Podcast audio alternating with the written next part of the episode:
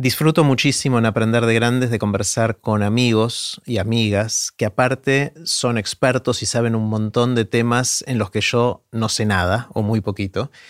Hoy tuve el lujo de conversar con Mariana Jasper, que aparte de ser una gran amiga, compañera de equipo en TDX Río de la Plata, es experta en comunicación se dedica a eso, trabaja de eso y sabe un montón del tema. Hablamos de muchos aspectos de la comunicación, aprendí un montón conversando con ella y estoy seguro que ustedes van a aprender también.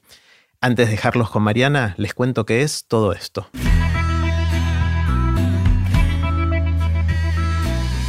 Esto es Aprender de Grandes, el podcast donde comparto lo que aprendo mientras intento aprender durante toda la vida y lo que converso con gente que admiro. Si te gusta este podcast, creo que también te va a gustar el newsletter de Aprender de Grandes. Es un email corto que mando todos los lunes con ideas para empezar la semana. Podés suscribirte gratuitamente en aprenderdegrandes.com.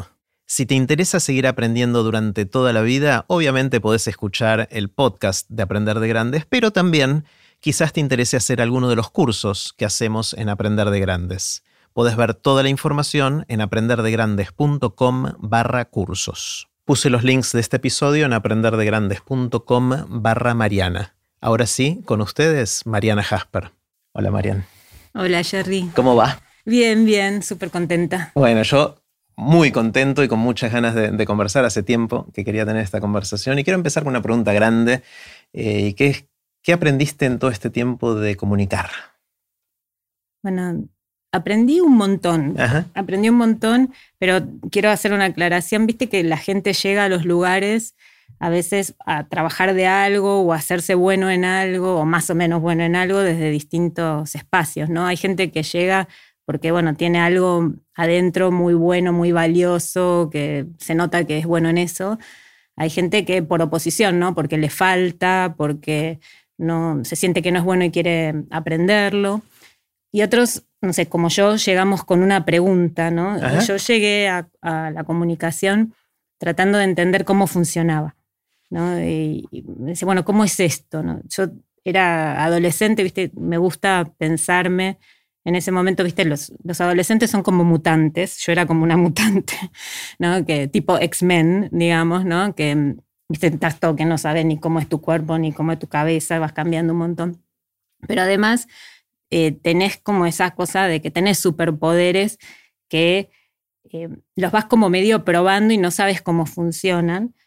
Eh, y yo era así, tenía, era muy intensa, tenía un mundo interior grande, me, me gustaban muchas cosas y tenía esto de que era muy bruta y a veces comunicaba muy bien y a veces muy mal. ¿no? Y, y bueno, como los X-Men, digamos, hacía como esas pruebitas a ver cómo funciona esto.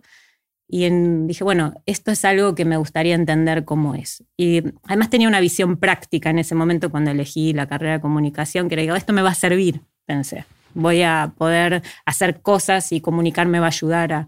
Después cambié esa idea, ¿no? Pero al principio fue eso. Entonces venía sin saber mucho.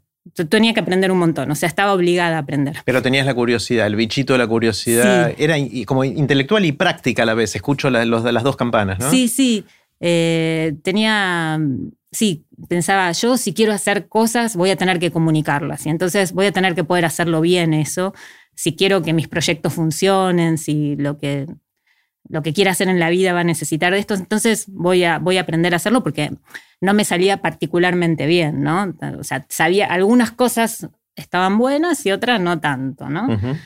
Eh, así que bueno, me metí en, en la carrera y ahí eh, aprendí un montón y aprendí mucho en la práctica, ¿no? yo pensando un poco esto, decía, bueno, ¿qué fue lo primero que aprendí que, siento que me sirve hasta hoy? ¿no? Y que además medio me enamoró de, la carrera y de eso. Cuando yo empecé me enseñaron, esto por ahí suena, hago un disclaimer, suena un poquito académico, pero no es académico, porque yo soy eh, muy poco erudita, o sea, tengo, soy re floja de papeles en lo académico, o sea que no, no me puedo hacer la que sé un montón, eh, pero eh, me dieron un texto para leer y yo sí lo que tenía era que a mí no me gustaban las fotocopias, era tipo, dame el libro. Y entonces fui y me lo compré al libro que se llama Las palabras y las cosas, que es un libro de Foucault, que, y ahí un poco lo que decía este Foucault, que a mí es como que dije, me abrió la cabeza, ¿no? que en una época, o sea, muy atrás en el tiempo, más medieval, o sea, las palabras estaban muy unidas a las cosas eh, y que de hecho decir era hacer, ¿no? Como si yo te... Que esto se nota mucho en, todo lo que es lo religioso, ¿no? Que si yo te bendigo y digo que yo te bendigo, en el acto de decirlo, te estoy bendeciendo. O sea, está unidísimo el decir con el hacer, en la palabra con la cosa. Y así como eh, te maldigo o, tiro un conjuro. O sea, el hecho de decirlo con las palabras hacía que las cosas sucedieran, ¿no? Y eso con el tiempo, con la industrialización, bueno, se fue como distanciando, ¿no? Las palabras se fueron cada vez más divorciando del mundo de las cosas. Y lo que yo siento que, que funciona, digamos, cuando uno dice, ¿cuándo funciona bien la comunicación? Cuando vos podés hacer una fuerza para volver a unir lo que decís con el hacer. Y esa intención se nota y de alguna manera vos volvés a reunir eso, que es que la palabra se asocie con algo que es la vida real. Y, Está buenísimo. Y eso no porque no sirva la ficción o que también, porque la palabra crea mundos, la palabra es como ese dispositivo, nada, ahora le dicen artefacto, ¿no? Bueno, que, es audiovisual, ¿no? O sea, tiene sonido, tiene imagen, está, eh, es, es una tecnología espectacular la palabra, digamos, para crear, para todo, pero cuando vos querés esto decís, bueno, ¿cuándo funciona la comunicación? Es cuando vos podés hacer esa fuerza entre que la palabra se vuelva a unir con las cosas. Y hoy eso, por ejemplo, en un lugar donde uno lo encuentra mucho que sigue funcionando es cuando uno se enoja con alguien y después le dice te perdono, ¿no? Que, que de nuevo, o sea, uno solamente se siente, le puedes dar un beso, puedes hacer un montón de cosas, pero se siente perdonado cuando el otro te perdona. Es como el te bendigo o maldigo. o sea, y la palabra es la acción misma. La palabra es la acción, ¿no? Entonces eso fue lo primero que aprendí y me, me dije, bueno, si este tipo, porque no era, yo venía de una familia muy cientificista, ¿no? Digo, este tipo es un sociólogo, ¿no? Bueno, no sé si era sociólogo, psicólogo, sociólogo, pero venía de una, una disciplina social y puede pensar cosas que yo nunca pensé, que, y, sin aplicar ese método científico tan habitual, eh, y puede descubrir algo que es diferente. Digo, esto está buenísimo. Es genial, me, encanta esta idea de que estaban unidas las palabras y las cosas, después se divorciaron y vos tratas de, unirlas de nuevo, como una, un testeo de que las cosas, que la comunicación funcione. Eh, decime un poquito más de, ese divorcio, ¿Cómo, cómo, fue que, funcionó? ¿Se te ocurre algún ejemplo o alguna manera de hacerlo carne? Bueno, cada vez más eh, como que el discurso público dejó de hablar de los hechos y mm. empezó a hablar de lo que los deseos de lo que quería hacer, de lo potencial, de, y, cada vez está más permitido que no se parezca a la verdad, mm. ¿no? Eh, y, lo, sostenemos un poco entre todos eso, ¿no? Con lo bueno y con lo malo de eso. O sea, se ve mucho lo malo por la fake news y por todo eso, pero, pero también hay una parte positiva que es la creadora, ¿no? La que permite como diseñar el mundo que se viene, pensarlo.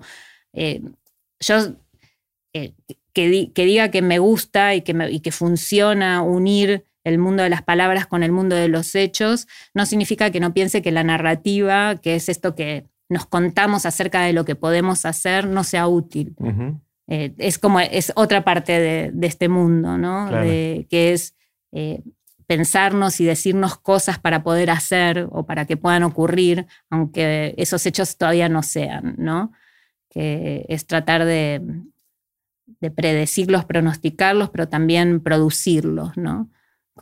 Que eso es como toda otra corriente de la parte de la comunicación, que es la que dice que vos producís los acontecimientos, ¿no? Claro, es como la comunicación creadora de realidades. Claro, que, es otra parte espectacular. Claro, está genial. Entonces, vos, vos ayudás a organizaciones, a instituciones, a gente, a individuos acercar esas cosas, ¿no? Cuando al, momento de comunicar, ver que sus palabras estén más cercanas a, los hechos. Y esto, cuando te, perdón que te interrumpa, pero que cuando te decía lo primero que aprendí y, yo pensaba, bueno, ¿y qué fue lo último que aprendí? Ajá, dale. Y, en, ese camino, eh, ¿qué es lo que más une a las palabras con las cosas? Es el sentido. O sea, que la gente encuentre sentido. Mm. Eh, que yo creo que las, las, dos preguntas que más unen lo que uno dice con lo que uno hace es por qué y para qué. ¿no? Y entonces yo las ayudo a las organizaciones a decir las cosas con propósito, o sea, a decirlas con sentido, para que a los demás les haga sentido y que entiendan por qué y para qué. Que eso es casi, o sea, a veces a uno las cosas le salen bien, a veces le salen mal, a veces las intenciones se materializan, a veces no, pero eh, que podemos estar en comunión, comunicados. Eh, en general sucede si sentimos que hay una razón de ser, un por qué y un para qué de eso, aunque no nos haya salido bien. Ah, el, tema este del por qué y para qué me cuesta distinguirlos. Eh, ayúdame un poquito a... Pues hay gente que dice, no, deberías preguntarte para qué. Otro dice, no, es el por qué. Ah, por eso los puse juntos. a mí se me mezclan un porque, poco. Sí, eh, y estoy a favor de la mezcla. Porque, Entonces no me siento tan mal cuando no entiendo la diferencia. Cero. ¿Por qué es la razón de la razón? ¿Y para qué es qué es lo que querés hacer con eso? Es la intencionalidad. La intencionalidad. Pero, digamos, uno está un poquito más anclado en el pasado y otro un poquito más anclado en el futuro, pero es más o menos lo mismo. Eh, es el sentido a la larga. Es, el sentido. Y, y, un poco lo que me fui eh, a lo largo del tiempo dando cuenta, viste, un mantra de, la comunicación es todo comunica, ¿no? Eh, y yo, no es que todo comunica, es que todo es pausible de ser interpretado. O sea, y nosotros somos como máquinas de interpretación, todo el tiempo estamos interpretando cosas. Y entonces, como que nuestro trabajo en, en comunicación es ayudar a que esa interpretación se ajuste lo más posible a las intenciones, ¿no? que es algo imposible que suceda 100%. Pero bueno, es como tratar de encauzarlo, eso, que, esa máquina de interpretar que, somos, bueno, vaya por el lado que, queremos, ¿no? Que ayudar en ese sentido, colaborar para que eso pueda suceder. ¿no? Mm. A mí me encanta porque mm, o sea, estamos todo el tiempo, ahora estamos comunicando, todo el tiempo estamos comunicando cada vez que hay alguien observando lo que hacemos, lo que decimos, cómo nos comportamos, pero de repente hay instancias en las cuales vale la pena pensar esa comunicación, porque en general no sale naturalmente, es vivir, esencialmente estás comunicando, pero de vez en cuando hay, hay situaciones en las cuales uno se detiene y dice, acá viene una instancia de comunicación importante, uno la reconoce, la ve venir y dice, ¿cómo la pienso? ¿Cómo la hago? Y, la diseña, la, la, planifica, la, la, piensa antes, ¿no? Porque es, seguramente es algo importante para esa persona o esa organización y, es ahí donde jugás un rol, ¿no? En pensarla. Claro, sí. Y una de las cosas que pensaba mm, en relación a los aprendizajes es que a mí me ponía, me súper angustiaba que esto de que uno no lo puede resolver 100% esa situación. Y entonces yo pensaba mil escenarios, sobreplanificaba, hacía, me agotaba, ¿no? En ese sentido, en, todas las instancias para que eso... Y después me fui dando cuenta que, como en la mayor parte, digamos, de los órdenes de la vida, eh, es como una danza entre hacer que suceda y, dejar que suceda. Mm. ¿no? y entonces ahí hay como un equilibrio entre producir el acontecimiento y estar abierto creativamente a que los otros lo puedan construir también. Y, eso que ahora está recontra de moda, la palabra como la co-creación, es, eh, es como la esencia misma de la situación de comunicación. A veces, si yo voy a, digo algo por ahí que es una obviedad, ¿no? Pero siempre como cuando la gente habla de la comunicación se imagina como un paquete que, que cuando está replanificado es un paquete que lo armaste con mucho cariño, con moño divino y digamos como que el acto de comunicar es como entregar ese paquete. Y el paquete son textos, son imágenes, son videos, son, cosas. Sí, conversaciones. Conversaciones. Cosas que te quiero decir, ¿no? Digamos, como lo que te quiero decir. Y, y creo que lo que funciona mucho mejor paradójicamente es obviamente uno tiene que preparar eso y está bien prepararlo. Yo no, no soy amiga, no, no es que digo la espontaneidad, en eso pienso distinto de mucha gente. Eh, toda la parte de la preparación es súper importante, Pero el momento de comunicar es un momento, como si dijera los influencers ahora, de unboxing, digamos, en que vos agarrás el paquete y lo abrís. O sea, lo abrís y lo abrís con otro, y el otro saca la tapa y ve cosas y está dispuesto a hacer algo con los ingredientes y vos estás suficientemente relajado y bien como para que el otro agarre, mezcle y las cosas se vayan dando, ¿no? Y digamos, como que uno lo que tiene que ocuparse es de los ingredientes, del marco, de generar una situación donde eso pueda pasar, de que haya un intercambio real y que, bueno, y que juntos podamos hacer algo en ese momento. Pero todo lo otro de que, bueno, que te llegue el paquete y vos lo abras y digas, oh, que la sorpresa, ¿no? De la comunicación, eso eh, siento que es como muy retro ahora, ¿no? Y que, y que, bueno, que es una obviedad, pero que no la veníamos pensando así, ¿no? Que, que, todas las empresas, las organizaciones y las personas en su mundo privado, como que dicen, no, yo esto lo voy a armar así, y todo ese paquete que te armas después tiene como poca vida, ¿no? La, parte que construís con otro tiene una vida mucho más larga. un paquete tan armado suena a una publicidad, como un comercial, como una, una cosa estática, enlatada, inmutable. No, no, le, no, le, puedes meter bocado. Claro, y unidireccional también, ¿no? Tal cual, tal cual, ¿no? Como que no, no, no le permite al otro ni respirar, ¿no? Claro. Entonces, y eso sí fue como, es, se parece más eh, el trabajo y, que hacemos cada uno de nosotros, es como una especie de navegación a vela.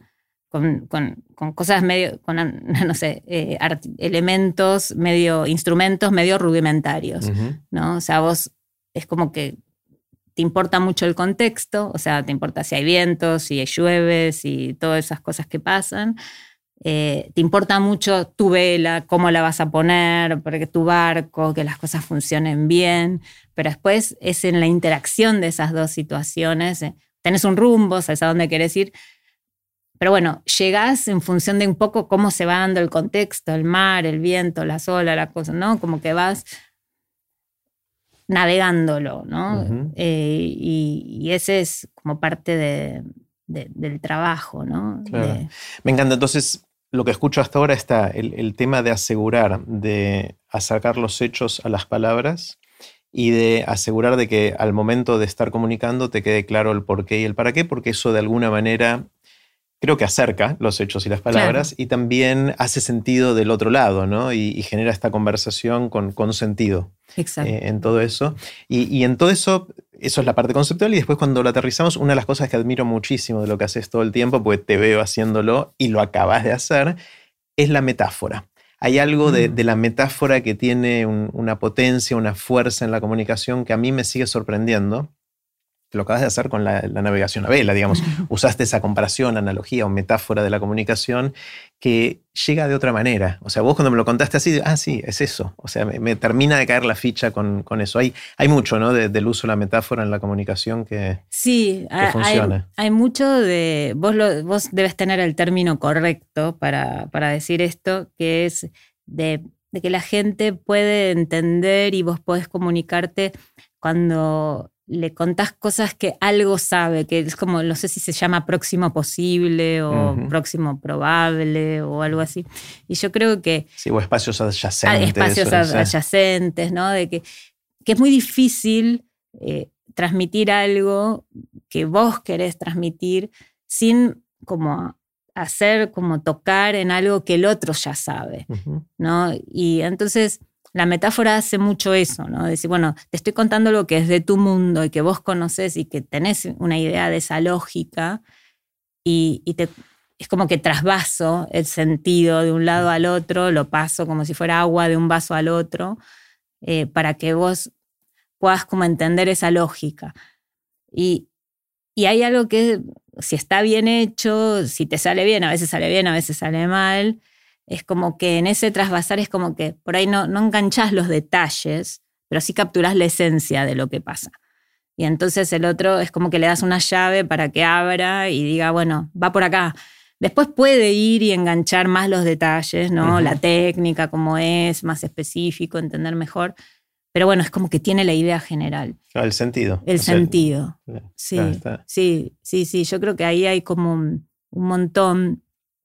Y yo pensando en, esta reunión que, eh, y en la conversación y todo, es como que, o sea, bueno, en estas últimas cosas que, que, aprendí, hay como, estuve leyendo poesía, ¿no? Me traje el libro y, y justamente hay tres cosas, la poesía ayuda mucho para entender, eh, también para entender la comunicación, ¿no? Es como una situación por ahí extrema de la comunicación, pero...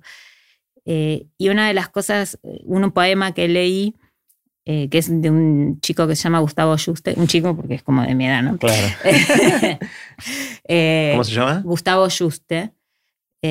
y él tiene un poema que, que, bueno, dice algo así, lo voy a decir mal, ¿no? Pero dice como tipo, fui hoy, este, fui en el colectivo y la ventana estaba rota y entonces eh, le habían puesto como con, con cinta, la, habían mantenido en su lugar, ¿no? Eh, después fui a, no sé, a un banco y, también había una vidriera y estaba rota y, y después, no sé, fui a la FIP y en la FIP también estaba como rota la ventana y pegada y como sostenida por el marco, ¿no? Y entonces decía, me sorprende y me, y me maravilla, ¿no? Por un lado, la capacidad que tienen las cosas de sostener su función cuando todavía están rotas por dentro, ¿no? Que, que yo, cuando yo estaba preparando un, trabajo para, para, para, mi trabajo, ¿no? Y decía, es así, ¿no? Eh, es, eso para mí fue una metáfora muy fuerte de cómo seguimos haciendo cosas que siguen cumpliendo su función, porque no es que no la cumplen, pero que ya están rotas por adentro. Mm. Y. Está buenísimo. Es espectacular, ¿no? Como uno. Como te abre un, O sea, la ventana sigue siendo ventana, no pasa el aire. Ya está rota, no, necesita otra cosa. Y, hay, y hay algo que nos pasa con la comunicación ahora, que es que seguimos usando métodos y cosas que no es que no cumplen la función, porque de hecho existe la publicidad y cumple la función, y existe, no sé, los métodos y los formatos y cumplen la función, pero ya están rotos por adentro. Entonces hay que pensar cosas nuevas. Genial. ¿Y cuáles son las rasgaduras, lo que está rajado, lo que está roto, lo que, qué es lo que no, ¿Cuál es el equivalente? Eh, trasvasando de la ventana rota a, la comunicación. Y yo creo que, que no. Que, que, hay cosas que ya no creemos, mm. que, que, nos, que, bueno, que hacemos el trabajo de creerlo, ¿no? Hacemos el esfuerzo del contrato social, como dicen, ¿no? De, de creer hacemos la mímica, ¿no? Los políticos cuando le hablan a la campaña, hacemos la mímica de las cosas, pero... Ya en algún lugar decimos, hay algo que no me cierra. Ya no funciona. Eh, o sea, resulta funcional, porque la campaña sucede, gana uno, pierde el otro, aritméticamente, no sé. Pero. Uno termina decidiendo a quién va a votar y ese tipo de cosas. Pero hay algo ahí que no está funcionando, mm. ¿no? Y que no, esa comunicación no está sucediendo. Y así en, muchos órdenes me parece que, que pensamos, bueno, esto de, pensar, yo armo todo y te lo mando, eh, las empresas, las organizaciones. las marcas, ¿no? Las, marcas, que te prometen ciertas cosas que ya la gente no se lo cree tanto. No, sí. Eh, hay muchas cosas que seguimos en los mismos rituales, pero ya están más vacíos, ¿no? Sí, en gran parte porque esa, el distanciamiento de Foucault eh, se, ve claramente. Extremo se dio extremo y la gente ya se dio cuenta y entonces no se sostiene. Se ven mucho los hilos ¿no? de toda esa situación. ¿no?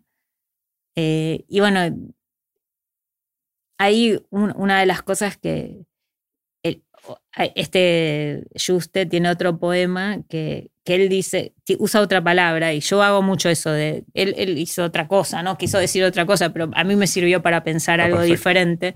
O sea, es el poema Juste intervenido por Mariana. Sí, sí, que dice que, el, poema dice cuando te ataca como la tristeza, está bueno, eh, como cuando sucede un apagón, salir a la calle y ver si es solo tu casa o es toda la vereda, ¿no? Yo, la tristeza no, no me parece en esto, ¿no? Pero yo lo uso así, pienso, cuando cuando te ataca la incertidumbre, ¿no? que en este caso en la comunicación nos está pasando eso, que es que no sabemos cómo, o sea, que se han roto ciertos mecanismos y hay que volverlos a construir y hay que pensar cómo. Eh, una de las cosas es eso, es ver, solo le pasa a mi comunicación, solo le pasa a mi mundo o le está pasando a todos, ¿no? O es un apagón de toda la cuadra, ¿no? Y, o de toda la ciudad, en este caso. Toda la ciudad, y sospecho que va por ahí, ¿no? Claro. Eh, y yo sí, yo súper sospecho que, que, va por ahí, ¿no? Que se apagó la luz de muchas cosas y que, y bueno, que hay que armar cosas nuevas. Claro. Eso lo asocio mucho con una, una discusión que hay sobre las narrativas, ¿no? También, porque las narrativas son como parte de la comunicación social y, también del aceite social, del, eh, que nos aglutina, que, permite que el tejido social siga funcionando, todo eso. Y muchas de las narrativas sobre idealismos políticos, sociales o lo que fuera, se fueron cayendo a lo largo del tiempo y, y ahora con, la narrativa que teníamos del capitalismo y del desarrollo y la globalización que empezó a hacer agua en muchas dimensiones, no tenemos una narrativa que la reemplace. Sí. O sea, hay como también una, una, una, mm, una escasez, si querés, de ideales, de narrativas, de cosas que nos puedan aglutinar de una manera. Y ahí está fallando no, no, el canal o la técnica de la comunicación, sino el contenido que, viene desde antes, ¿no? Sí, sí, sí. Yo creo que, eso es, si no me equivoco, es un poco lo que dice Harari, ¿no? Harari lo menciona bastante. Hay, hay, un libro muy lindo de George Monbiot que, eh, que trabaja mucho en estas cosas, que, que habla sobre, sobre esto, como que como hoy no tenemos una narrativa que. Porque sabemos que la anterior está muerta, pero, no hay una que la reemplace. No hay una que la reemplace. O sea que en el pasado siempre se caía una y venía la próxima, ¿no? Y ahora no, tenemos la nueva. No, no, tenemos una incipiente. O bueno, no la detectamos, ¿no? Puede ser que no seamos conscientes. Porque yo me imagino que cuando nació el cristianismo no, digamos, no era universal, o sea, como y mm. se convirtió después en una narrativa universal, o sea, ¿cuál será esa narrativa que se está gestando ahora? Como que hay, es un momento de desasosiego que en, esto, ¿no? De que no tenemos pensado, ¿no? Cómo, cómo mm. puede ser el mundo. Sí. Eh, y, y bueno, y hay como pequeñas cosas emergentes que están ahí pasando que, bueno, por ejemplo, las vinculadas a cambio climático, pero es cierto que todavía no han tomado la fuerza universal para que todos estemos atrás de eso eh, y nos sintamos que, que, nos hace, que nos moviliza, que nos permite pensar el futuro. Hay algunas cosas, ¿no? Como por ejemplo el mundo cripto, ¿no? Que yo no, no es que soy una experta, ni mucho menos, ¿no? Pero lo que digo es, ahí hay una narrativa de algo que es que, le habla a, la idea del dinero, ¿no? que es una idea muy fuerte nuestra, ¿no? que, nosotros todo, digamos, es como el organizador de nuestra vida el dinero y es el organizador de, nuestros intercambios, ¿no?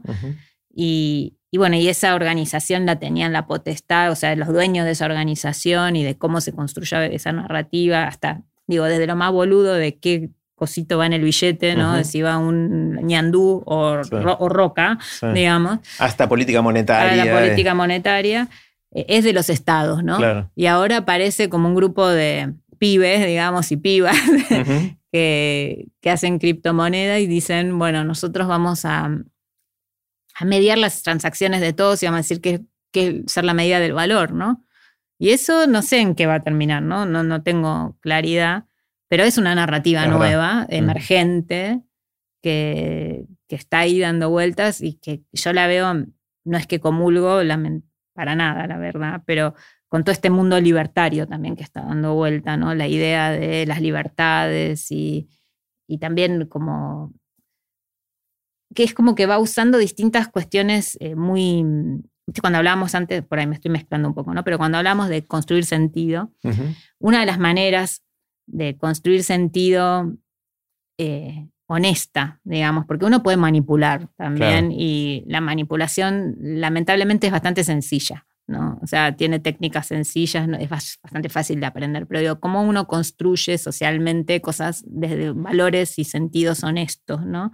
Bueno, una de las maneras es construir buenos símbolos, ¿no? porque los símbolos y los iconos son como atajos de sentido. Uno ya sabe que esto significa esto, entonces cuando lo uso eh, me sirve para un, es como un muy buen comodín, ¿no?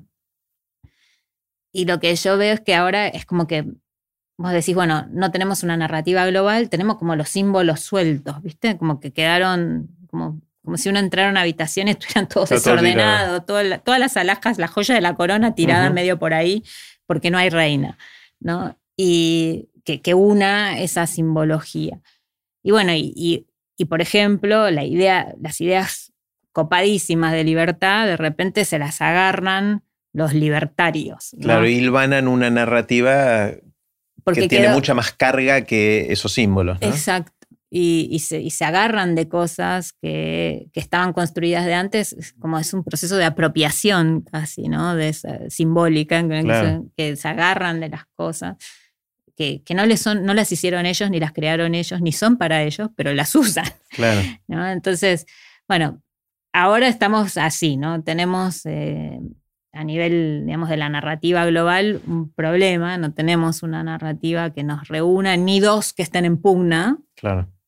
Y tenemos muchos símbolos sueltos dando vueltas por ahí y que gente que por ahí es más viva o, menos o, inescrupulosa, si se quiere, los captura. Los captura y los usa para sí. Sí, a mí el miedo que me da todo esto es que, contrariamente a, los cambios de narrativa o las evoluciones de las narrativas históricas, ahora el mundo está cambiando tan rápidamente que no sé si nosotros, que nos lleva un tiempo eh, a los seres humanos eh, desarrollar esas narrativas, adoptarlas, comunicarlas, hacer que, que, nos aglutinen de alguna manera y nos organicen, tengo miedo que no, no, demos abasto, que no, sea tan rápido nuestra capacidad de cambiar de narrativa como la velocidad en la que está cambiando el mundo, porque históricamente vino la revolución industrial y ahí hubo que cambiar de narrativa, obviamente, o nació el cristianismo y creció, y o vino el libro y la lectura y la educación y ahí también se instaló una narrativa porque el mundo iba cambiando y nosotros con las décadas íbamos poniendo, o a veces los siglos, ¿no? dependiendo del momento,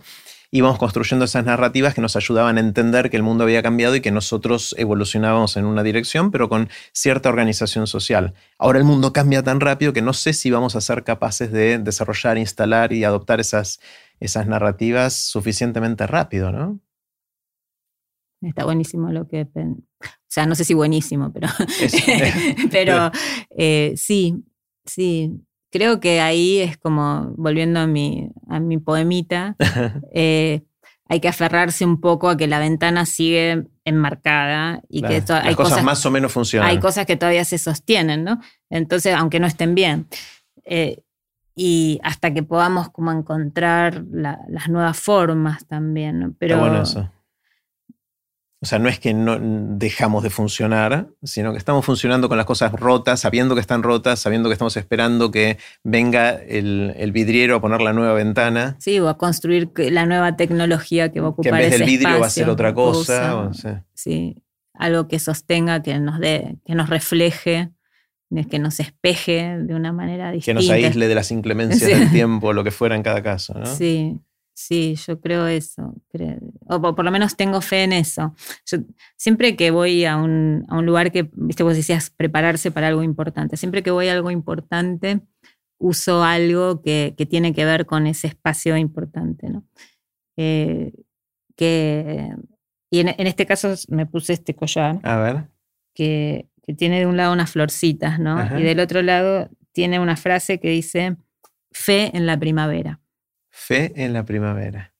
Y yo no, tengo una religión, pero tengo fe en la primavera. Y, en y un poco va esto que decimos, que hay un proceso cíclico de destrucción de algunas cosas, pero, pero también hay un renacimiento de otras, ¿no? De, están, eh, no me quiero poner tipo desde el jardín así a, decir una, metáfora boba, pero, pero sí eh, yo tengo mucha fe, que bueno, no es científica, sino que es creencia, eh, en ese proceso de ciclos, ¿no? Donde hay cosas que se acaban, pero otras que renacen, ¿no? Eh, y, bueno, sí pienso, digamos, no tengo ninguna razón que me avale en eso, pero, pero sí pienso que, que bueno, que, vamos a encontrar la forma de, organizarnos y decirnos las cosas para poder avanzar hacia un lugar mejor. Mm. O sea, soy optimista, realista.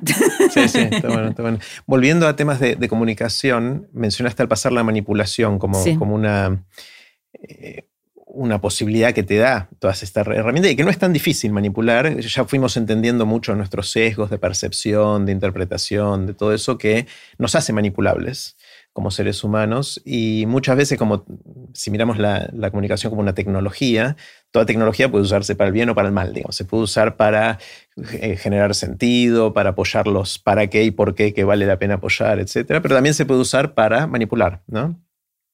Eh, y, como siempre, cuando hay casos de manipulación son de los que se hablan, los que se conocen, eh, no sé, la influencia de Facebook en las elecciones de Estados Unidos, por ejemplo, o tantos otros casos que hubo a lo largo del tiempo.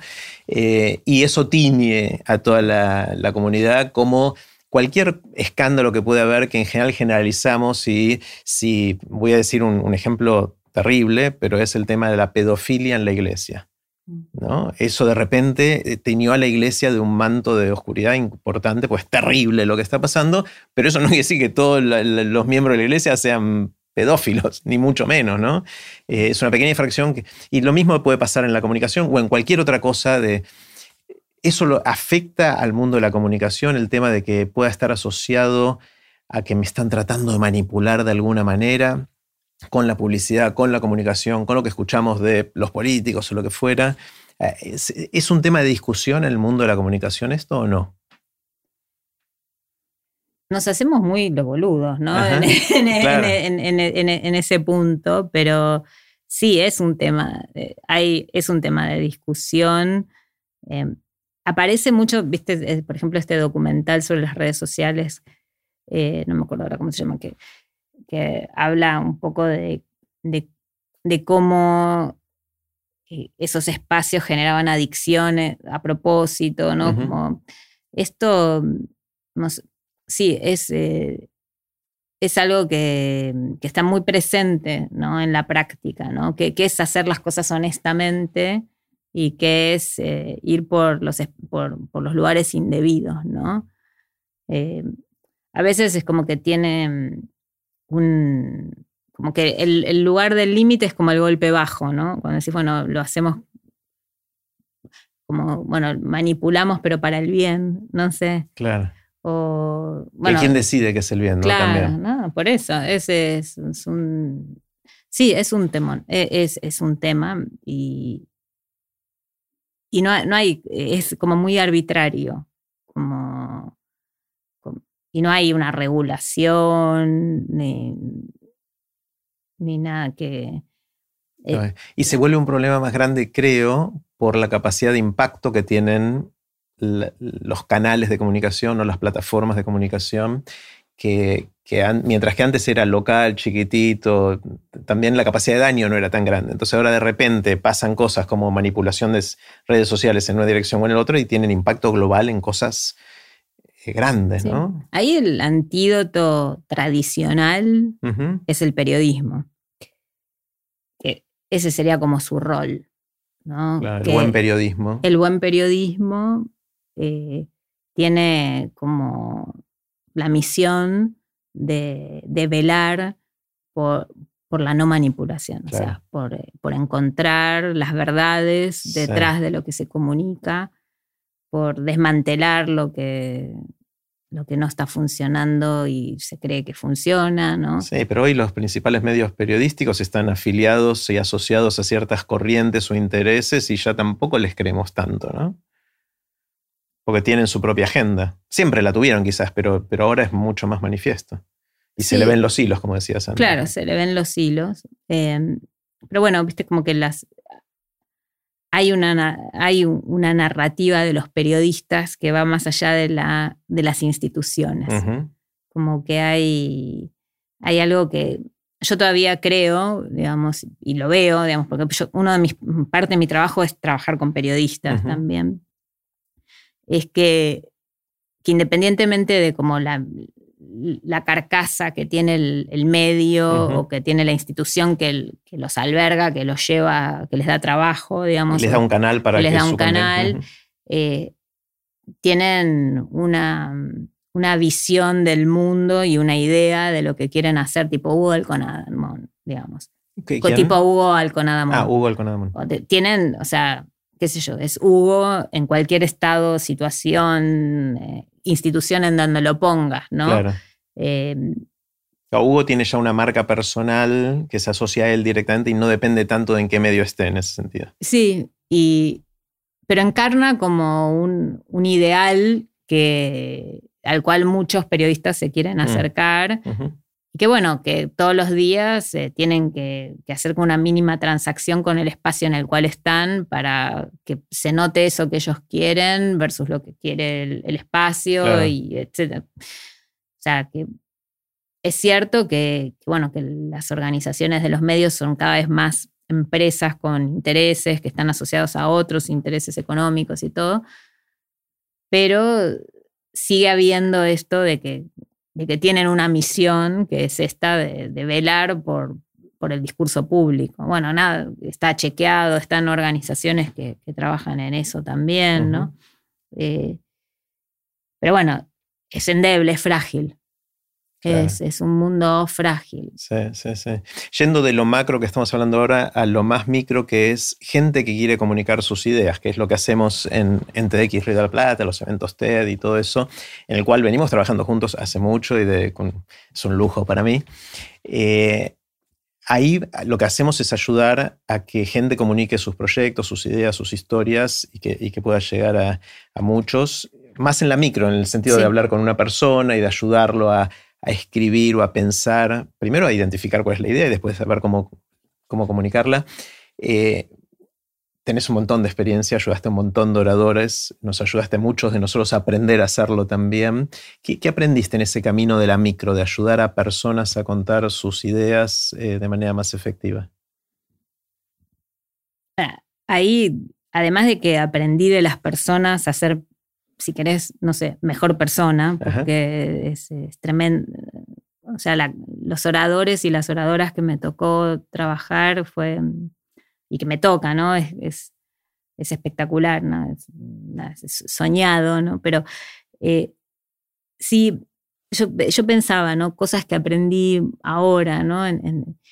una es algo que por ahí para vos resulta familiar, pero que yo le doy como un tinte, que Flor, por ejemplo, Polimeni, que es del equipo, ella muchas veces habla de, bueno, de cómo algo se hace memorable porque tiene estos cuatro elementos que ya decía, como eh, la sorpresa, la empatía, la singularidad y la poética, ¿no? Que, son como estos cuatro, ahora voy un poquito en detalle sobre eso, pero que mm, a mí cuando lo dijo Flor, que lo dijo hace, no sé, seis años, ¿no? Pero me, me resonó un montón, es algo que uso un montón en el trabajo con, los, con las y los oradores, que es eh, que es cierto que, mm, que es re importante eh, decir cosas originales, si se quiere. Pero ah, de todas esas cuatro cosas, la que a mí más me, me importó fue esta idea de singularidad, ¿no? de que cuando uno quiere, va a usar un espacio tan significativo ¿no? de comunicación, como es una charla TED. O sea, esto que hablamos antes, tenés un momento en que vas a decir algo y tenés, podés hacer un punto en tu historia y mirar hacia atrás y decir, bueno, esto es lo que aprendí, esto es lo que sé y esto es lo que quiero compartir. Y, se da esa ocasión, ¿no? Eh, ¿Cómo hago para que sea un momento que es único? Y, y, lo puedo, ¿Y cómo hago para poder transmitir eso, ¿no? Y, y cómo hago para que los demás lo, perciban, ¿no? Eh, perciban esa, eso, ¿no? Que, es, que este es un momento en la historia y que esto es algo que quiero decir. Bueno, a mí ahí me parece que, esa idea de singularidad, o sea, voy por ahí suena como obvio, ¿no? Pero nosotros, cada una de las personas, somos lo único que es original lo único que no tiene nada de poder ser repetible. Y que cuando nosotros podemos entrar en la historia de lo que queremos contar, siendo nosotros como somos, con lo únicos que somos. Ahí, en ese momento, es que se produce esa idea de singularidad, ¿no? Que es, es solamente vos podés contar esta historia. Así. Otros la van a poder contar de otra manera. Y esto es obvio que no es el ego trip de yo, yo, yo, yo, yo, sino es cómo esto que te quiero contar me atraviesa a mí y a mí que soy esta, que es como una desnudez, ¿no? De quién es uno. Y eso, si uno puede, logra hacer eso, bueno, está como medio todo hecho. Todo hecho. Obvio que si uno es un boludo, digamos, perdón que use esta palabra, pero un plomazo, ¿no? Eh, esa singularidad deja de ser tan atractiva, ¿no? Pero claro, sí, sí, sigue siendo singular, pero no interesante. Sigue singular, pero poco relevante. Pero, en pero los oradores no son, ¿eh? son gente increíble. Claro. Y además, bueno, yo creo que todos tenemos algo que, que, podemos contar, ¿no? Pero...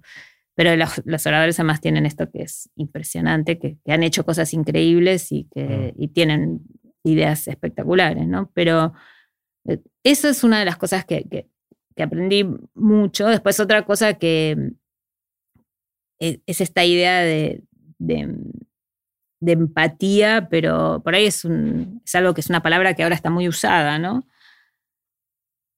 Pero es esto de poder contar algo y que los demás puedan sentir que se pueden relacionar con eso de alguna forma y que, y, que uno tiene esa intención de que el otro lo pueda usar de alguna forma, no utilitariamente, sino de que mm, le pueda abrir algo en el pecho, no sé, como que le pueda hacer o en la cabeza, ¿no? Que le permita como ver el mundo de una manera distinta o algo.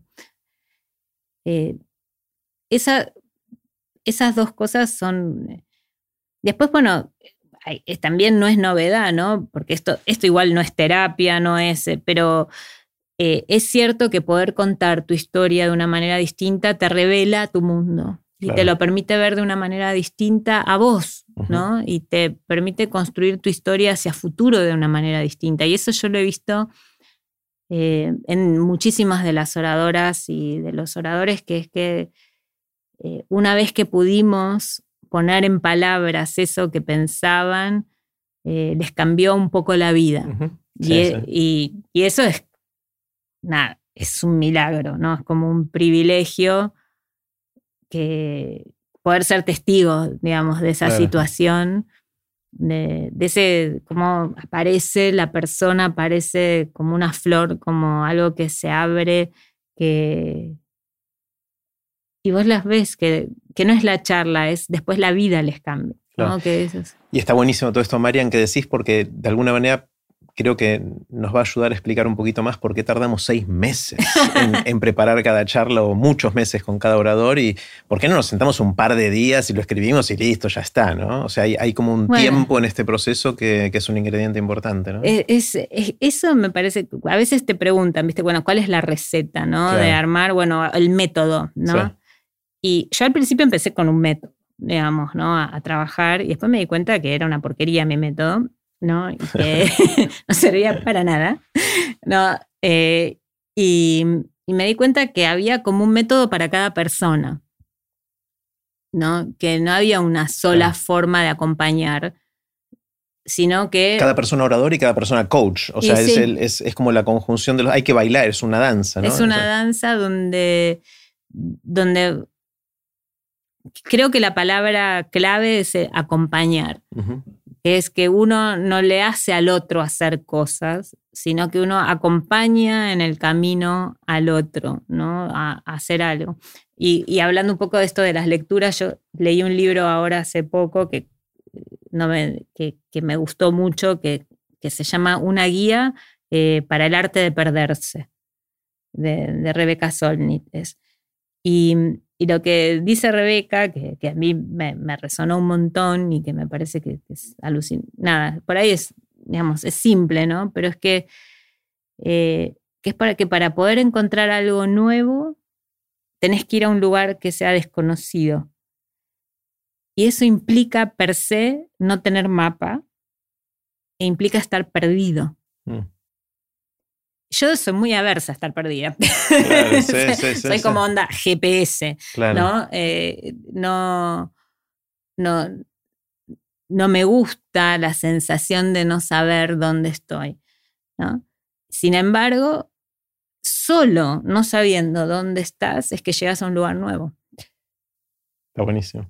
Y que nadie haya visitado, ¿no? Porque solamente el territorio lo que está, como dicen, uncharted, no mapeado, es lo que nadie visitó. Y si quieres ir a un lugar que nadie visitó, no podés saber cuál es la ruta.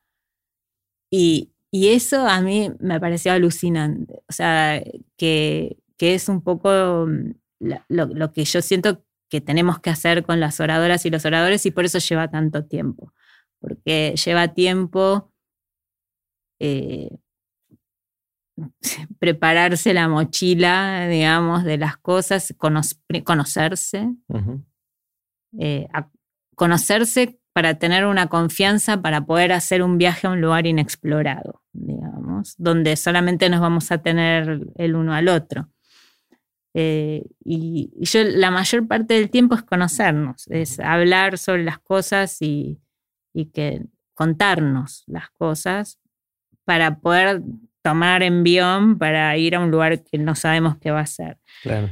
Y, bueno, y, cada uno además tiene sus maneras de caminar, ¿no? Que, son re diferentes. Claro. Y, y, cada uno te enseña, pues, digamos, por ahí también es una cosa medio perogrullo, ¿no? Pero te enseña cosas distintas y, te hace ver. Eh, yo soy muy mariana céntrica, ¿no? Me doy cuenta que, como que todo mi parámetro soy yo, yo, ¿no? Como que tengo mucho e, ego en eso, ¿no? Eh, y, me, y es como un hermoso shock de realidad de que la gente es muy distinta a uno. y necesita cosas muy diferentes. Y, le, y, es, es, espectacular mm. eso, ¿no? Que, que te saquen de tu, de tu centro, que te digan la vida no es como vos pensás. Eh, eso es espectacular. Está buenísimo. Eh, me encantó esto que decías que tenías una metodología, pero después te diste cuenta que era una porquería y fuiste encontrando que en, aprender a bailar juntos y en conocerse y todo eso está. hay, hay, una cosa de. Yo también tenía y fui probando distintas cosas, la mayoría no funcionaron, pero de vez en cuando encontrás una y una que todavía me funciona en etapas tempranas de conversaciones con, con la gente que está preparando su charla y uno está intentando ayudar es tener conversaciones desestructuradas. contame de tu vida, más o menos, qué, haces, qué te interesa, todo eso en, la búsqueda de la idea, como llamamos nosotros al principio. Y hay, en general, en esas conversaciones que suelen suceder en un café, tomando, comiendo, tomando algo caminando, hay un momento en el cual alguna de las cosas que dice esa persona le hace brillar los ojos de alguna manera distinta, le hace tener una inflexión distinta en la voz o se quiebra de alguna manera y ves que eso le importa. O sea, hay, algo que distingue entre, pensando en esto de que la idea te atraviese, ¿no? Como una de las formas de, lograr la singularidad en, esas cuatro dimensiones de, Flor Polimeni, ¿no? Eh, en general, cuando les brillan los ojos o cuando se quiebran o cuando ves que le importa, es ahí una posible semilla de una idea que sea singular en, esa persona. Ese es una un pequeño método que a mí me sigue funcionando en esas conversaciones.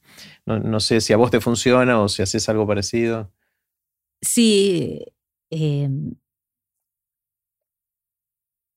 sí, es como que escucho mucho, ¿no? Y una de las cosas que hago es, escucho un montón todo lo que, escucho y pregunto poco, ¿no? Eh, escucho un montón lo que dicen y sí, trato de de solo repreguntar sobre estas cosas que siento que, tengo esa percepción de que, bueno, esto que vos decís, que, les cambia, les mueve la aguja, que, sienten que es algo diferente y, trato de indagar por ese lugar, sí, a full. Em, y después, la otra cosa que hago mucho, pero que bueno, tiene que ver con, esto yo lo digo, considero una habilidad que tengo, que es que escucho mucho todo lo que dicen y después lo escribo y lo organizo. Eh, y se lo devuelvo al orador. Bueno, esto es lo que yo escuché Y, ya con una estructura, con cierto orden. Sí, con un, no como un orden narrativo, sino como estas, todas estas conversaciones que tuvimos, yo las ordené así. Eh, trato de como los mismos conceptos ponerlos en el mismo lugar, bueno, nada, como organizar esa conversación. Y la otra cosa que hago es con la voz del orador, ¿no? O sea, uso sus mismas palabras, no, no le pongo las mías, ¿no? Es como una especie de transcripción, como si fuera. Y eso a veces resulta muy, muy útil, no siempre, pero por ejemplo, ahora trabajé con un orador que no le gusta leer y entonces no sirvió. Pero en general, eh, y es, muy, es como que, claro, el orador te va contando y es como si te va dando los pedacitos del espejo por separado y vos le devolvés el espejo armado, ¿no?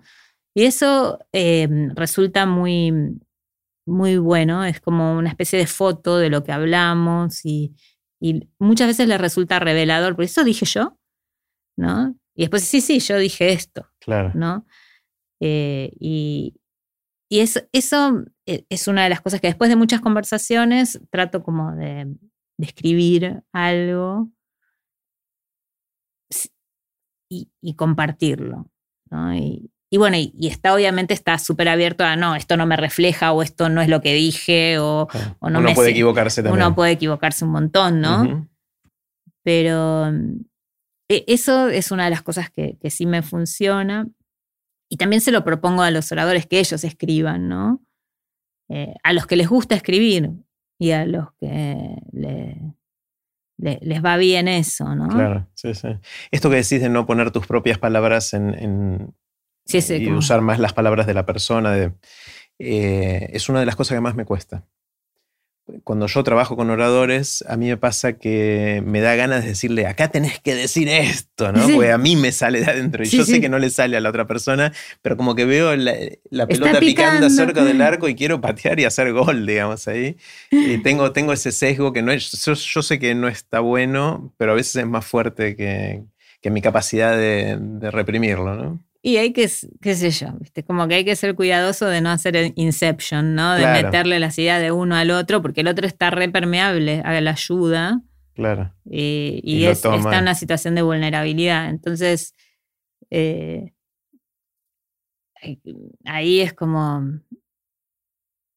súper cuidado nada más, ¿no? Como que es, como que uno pone el cuidado por arriba de, de lo lindo que podría quedar. Claro, sí, sí, sí, sí, No, pero bueno, me encanta porque esto tiene algo de metodología, pero mucho de arte y de descubrimiento, de algo que va construyendo cada uno de nosotros y por suerte tenemos un equipo de lujo, de gente que, que por lo menos yo aprendo todo de vos y de, Flor y de cada uno de los miembros del equipo, aprendo un montón todo el tiempo y eso a mí me enriquece un montón y me, encanta.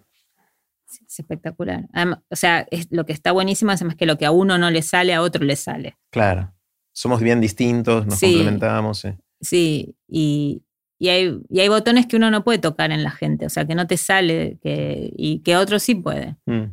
¿no? Y eso, eso es, espectacular. Está, no, estoy tratando de pensar esto de, en lo chiquito, las cosas que, que aprendimos, ¿no? De, de, trabajar con oradores y oradoras, ¿no? Bueno, una de las cosas que por ahí también, ¿no? Que es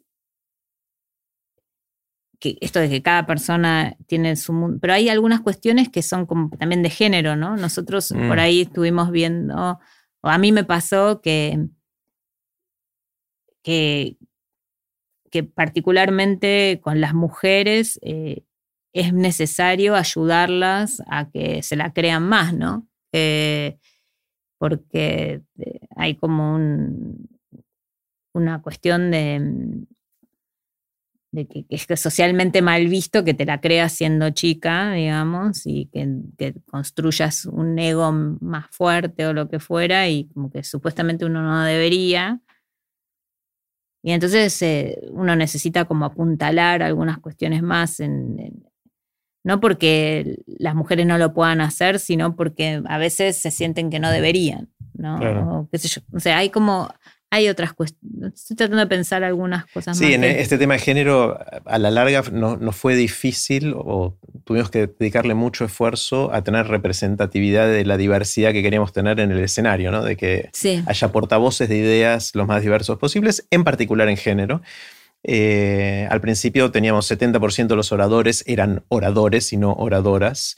Eh, ahora por suerte está, está, balanceado, no es por suerte, en realidad es por trabajo, le dedicamos un montón de trabajo y uno de los, de los descubrimientos que, que hicimos es lo que decís. Mi sensación es que cuando invitamos a un potencial orador hombre, si él se la cree al 30%, acepta la invitación. En cambio, la mujer se necesita, en promedio, obviamente hay un montón de excepciones y todo, como toda generalización es injusta, pero en promedio siento que muchas más mujeres nos dijeron que no porque no estaban al 100% o al 90% convencidas de que tenían algo interesante para decir. ¿no? O sea, ya hay, hay, un sesgo ahí de género, por lo menos en nuestra experiencia de, de tratar de, invitar a gente que vemos que está haciendo cosas increíbles y queremos ayudarlos a comunicar, pero a veces no se la creen, no, no o el nivel síndrome de del impostor. O el nivel de autoexigencia es enorme, ¿no? Como que si no lo van a hacer 10, no, no lo, no lo quieren hacer y, por ahí un pibe con piensa que con un 8 va a estar bien, ¿no? y es por un tema cultural, histórico de lo que mamamos de chiquito, supongo, ¿no? Sí, sí, sí. por eso, eso. Y después, bueno, hablamos un poco de, de esto de las no recetas, pero en, una de las cosas que a mí me, me quedó y que lo uso bastante es pensar, bueno, cuando pienso esta charla, una vez que está hecha, ¿no? En términos de contenido, ¿no? Eh, viste que en TED dicen cuánto tiene conocimiento, cuánto tiene futuro y cuánto tiene de inspiración. Eh, a mí me sirve eso, por ejemplo, pensarlo, ¿no? Mm. Digo, bueno, esta charla, ¿cuánto aporta real de, conocimiento, ¿no? De las cosas, cuánto ofrece para los demás algo que no saben, eh, cuánto, cuánto les habla de cómo va a ser el mundo cuando más adelante y les permite pensarlo. Y después cuánto los inspira a poder a construirlo mejor, ¿no? y, eso me gusta. Me, por ahí es, como una cosa clásica, digamos. es buenísimo. Pero me, es una de las cosas que siento que, que, es una herramienta práctica que, que me permite pensar, ¿no? Después está toda la parte que no quiero minimizar, que es las técnicas narrativas, ¿no? Pensar los nudos, los momentos, las inflexiones, acción y reacción, o sea, cómo armas el texto, todo eso. Eh, no digo que no valga la pena, eh, pero creo que lo más importante es como con cada orador y con cada oradora eh, enganchar esa singularidad, eso mm. que los hace únicos y que los hace distintos. Y después la forma viene a partir de eso. Claro. En cada caso, ¿no? Sí, está genial. Bueno, Marian, quiero hacerte preguntas cortitas. Las preguntas son cortitas, vos tomate todo el tiempo que quieras para, para responder. Y la primera es la del viaje en el tiempo. Suponete que alguien finalmente inventa la máquina del tiempo y viene y te dice, Mariana, te voy a dejar usarla una vez. Puedes ir a donde y a cuando quieras, estás un tiempito ahí y después volvés al aquí y a la hora un viaje, ¿irías al futuro o al pasado? Y yo, iría al pasado. Ajá. Eh, voy a hacer como un viaje así, tipo onda egoísta, ¿no? Para mí, onda regalo de cumpleaños. Bien. Eh, sí, eh, me iría al pasado y me iría mm, a, a París, a 1920 y me quedaría ahí con las vanguardias espiando. Es la película de Woody Allen, ¿no? Midnight in Paris. Sí, sí, incluso un poquito, es como que creo que Woody Allen creo que será a los 30 y yo miré a la Belle Époque. Un, poco poquito antes, un poco pero, antes. pero ahí, o sea, sí, re, me enamoré de Hemingway, haría toda la... Eh, sí, a Greta, como que me encanta eh, el mundo de las vanguardias y me gusta mucho eh, ese, ese ambiente artístico y esos cafés y es como que moriría por estar ahí. O sea, siento que es un lugar espectacular. Claro. Bueno, algo que no hablamos hasta ahora es tu, tu, beta artística, que más que una beta es algo que te atraviesa fuertemente y les cuento a todos, espero que no estar eh, compartiendo algo que no debería, Pero una de las cosas muy increíbles que nos pasó durante la pandemia en el equipo de TDX La Plata era verte en el Zoom. Porque vos estabas en el Zoom, en la ventanita del, del Zoom, en las reuniones de equipo, y de repente estabas prestando atención, pero de repente mirabas para abajo y se veía que estabas haciendo algo, pero no sabíamos qué, hasta que después nos empezaste a mostrar los, las obras de arte espectaculares que fuiste haciendo en cada una de las reuniones que, me encantaron. Eh, ¿Querés compartir algo de eso, contarnos, contarme? Sí, bueno, tiene bueno, siempre, y, una de estas cosas que yo te decía de la adolescencia, de que yo tenía como mucho que quería contar y, la parte que te podría decir que me salía bien es esta de, contar con el arte, ¿no? De, poder expresarme con el dibujo, con la pintura y, bueno, pero siempre mm, no, no, lo pude como canalizar, siempre estudié y siempre enseñé dibujo y pintura. Eh, incluso siendo muy chica, ¿no? Eh, cuando tenía 20 años eh, fui asistente de cátedra en, diseño de indumentaria y en, diseño, en alguna materia que se llama medios expresivos, que es cuando los chicos entran a la facultad a enseñarles a dibujar. y siempre me, encantó. Esto de, de, dibujar mientras escucho tiene que ver también con, por ahí estoy un poco enredada en cómo lo estoy contando, pero eh, realmente esto que yo sentía que tenía mucho para decir en todas las clases, en todos los lugares, en todo, eh, sentía que hablaba de más. y una manera de, acallar un poco eso y poder mm. escuchar era dibujar mientras los otros hablaban, para ocuparme un poco en otras cosas y poder como tener más oreja. Interesante. Y, participar menos, era demasiado participativa. O otro podría decir, che, está distraída porque está dibujando. Es al revés, eso te concentra más en escuchar mejor. Sí, yo es como que tenía siempre algo para decir y me, surgían muchas ideas mientras los otros hablaban mm. y, y, las quería compartir, todo el tiempo las quería compartir. Y era un plomazo, ¿viste? Cuando tenés una piba que está en una clase y todo el tiempo habla, pero, quiero que hable el profesor, ¿viste? O que hablen otros, ¿no? ¿Por qué se habla todo el tiempo esta chica? ¿no? Y yo me daba cuenta de eso, ¿no? Como una situación, bueno, esto no... Y entonces esto de dibujar, que siempre me gustó, lo empecé, y tenía eh, los cuadernos, ¿no? Como, esto te va a resultar familiar porque vos lo haces de alguna forma también, que es que una hoja, el cuaderno abierto, una hoja los apuntes de lo que dice el profesor y la otra hoja mi dibujo. Y ese eran como apuntes muy floridos que tenía de la facultad, que, eran solicitados, digamos. Eh, y, eso me ayudó un montón a, a, poder generar como un silencio y poder escuchar a lo que había para decir y no todo el tiempo tratar de como poner mi voz en eso.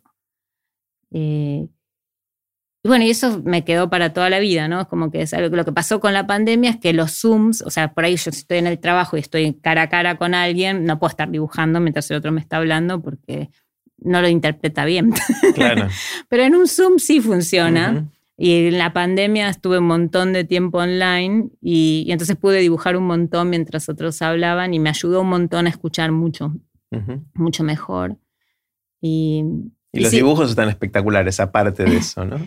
Gracias. Sí, sí, y me pasó algo que mm, no sé si viene al caso, ¿no? Pero que pero por ahí a otros les sirve, que es que yo, yo siempre dibujé y siempre tuve esto de tomar clases y dar clases eh, pero me, me pero no producía mi obra, ¿no? O sea, no hacía lo que, hacía ejercicios, ¿no? Como que me dedicaba a ejercitarme en, en, el, en, el, trabajo del, del dibujo. En, y con la pandemia y, y bueno, también pasó que, que me enfermé y, y, no, es que, no es que pensé que me iba a morir, porque realmente no me iba a morir, pero me di cuenta que me podía morir. un día me di cuenta de que, de que, eso me parece que a un montón de gente le pasa, ¿no? Que es que un día me di cuenta de que capaz un día me moría, ¿no? Que es una obviedad, porque todo el mundo se muere, pero y, y entonces fue como la conjunción de, de ese parar de la pandemia, más en, un momento estar enferma, que dije, bueno, no, yo quiero dejar de ejercitarme en esto, quiero hacer las cosas. Está bueno. Y, y entonces ahí me puse a, a, decir, bueno, esto es la obra, no es un ejercicio de la obra, es la obra. Esto ya es. Y, y bueno, y cambié de, de, grupo de, de, pintura, o sea, no fui más a tomar clases, sino que fui a un grupo de profesores que te orientan en la curaduría, digamos, y te, te ayudan a, a, pensar tu obra. Y, y cambió todo, me cambió todo. Genial. Una vez escuché una otra forma de decir exactamente lo mismo, es cuando nos cae la ficha, cuando nos damos cuenta de que este no es el ensayo para la vida, sino que es la vida misma, ¿no? Sí, sí, sí, sí. Y hay un, o sea, qué sé yo, yo no, no es que, yo hago terapia hace mil años, ¿no? no me, y, no evoluciono. pero no porque mi terapeuta sea mala, porque es una genia, pero no, no. Pero esto de, tenía como una concepción del arte, me cambió mucho la idea de lo que era el arte. ¿no? ¿En qué dirección? Esto, yo tenía como una idea muy romántica del artista y muy mm, de, genio, de cosas así que cuando era chica. Y de hecho me, dije, yo no voy a poder hacer eso.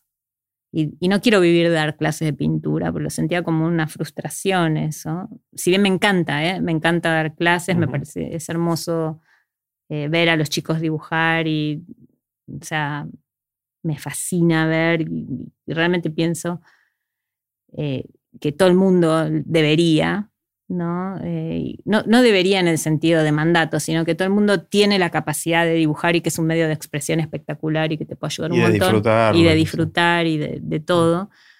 Pero tenía como una idea de, de, que, bueno, que no iba a poder yo eh, vivir del arte, ¿no? Económicamente. Económicamente. Tenía, que me iba a costar mucho ponerle precio, valor, que meterme en ese... todo, todo lo que era como el mercado, ¿no? De que, que, me iban a comer cruda, ¿no? Mm. Como que no tenía... Era una idea equívoca, ¿no? Porque pensaba que era muy solitario también eh, y que nada que ver, porque hay un montón de colectivos de, artistas. Eh, después se fue dando eso, yo no lo conocía, pero eh, y de movidas, de grupos, de, no, es, no es para nada solitario, es muy gregario. Y después, bueno, sí, el mercado del arte es un mercado complejo, como todos los mercados, ¿no? Y es cierto que es lo que se comercializa es el fruto de tu sensibilidad y en ese sentido es complejo, pero en lo que hago en comunicación también se comercializa el fruto de mi sensibilidad. Así que... no es tan distinto. no es tan diferente. Pero, pero bueno, eh, me llevó 50 años darme cuenta de, de que de que no tenía que, que tener un manifiesto político en lo que hacía, ni que tenía que tener un circuito de, comercialización tan claro, ni que, nada, que podía hacer obra. Hacer obra. Y de hecho sucedió que hice obra y se vendió. Como que cuando pasó, digamos. y encontró su camino, ¿no? Encontró sus casas, sus lugares. Eh, y, eso es espectacular. Me encanta. Hay eh, algo, Marian, que sabes ahora que no sabías cuando estabas empezando hace algunos años o muchos años y que te hubiese gustado saber. Es decir, si ahora pudieras hablar con la Marian de 20 años, ¿qué le dirías? Yo creo que yo así como soy, que dije que no evolucioné, soy 10.000 veces eh, potenciada a lo que era cuando tenía 20 años. O sea, también evolucioné un montón en relación a... tenía muchos quilombos. Estaba muy en Eh, pero yo creo que lo que le hubiera dicho, que es, es algo que, que aprendí con el tiempo, que es eh, es con otros, es haciendo con otros. Que eso yo no lo sabía cuando era chica. Sentías que eras vos. Que, era, que, estaba como sola, en, eh, que, dependía de mí sola. Y eso mm. fue espectacular, ¿no? Cuando la primera vez que, que encontré eso, que fue cuando fui a un club cuando era chica. o sea, yo tengo, me pasó que viví afuera, después viví acá y cuando viví acá era la dictadura y mis padres eh, eran muy contrarios a la, dictadura y entonces uno tenía que vivir de una manera muy solitaria también y, también había cosas que no se podían decir y eh, había que ser muy cuidadoso en la relación con los otros y bueno, pero bueno, eso en un momento pasó, ¿no? Y en un momento dejó de suceder y, y en un momento como que ese clima se relajó un poco y fui a, un club que se llama la Asociación Cristiana de Jóvenes. Si bien yo soy de origen judío, pero era muy, muy amplia la Asociación Cristiana de Jóvenes, es evangelista, digamos, pero digamos, la religión no tiene un rol tan importante. Y ahí encontré eh, un grupo de, amigos eh, y amigas así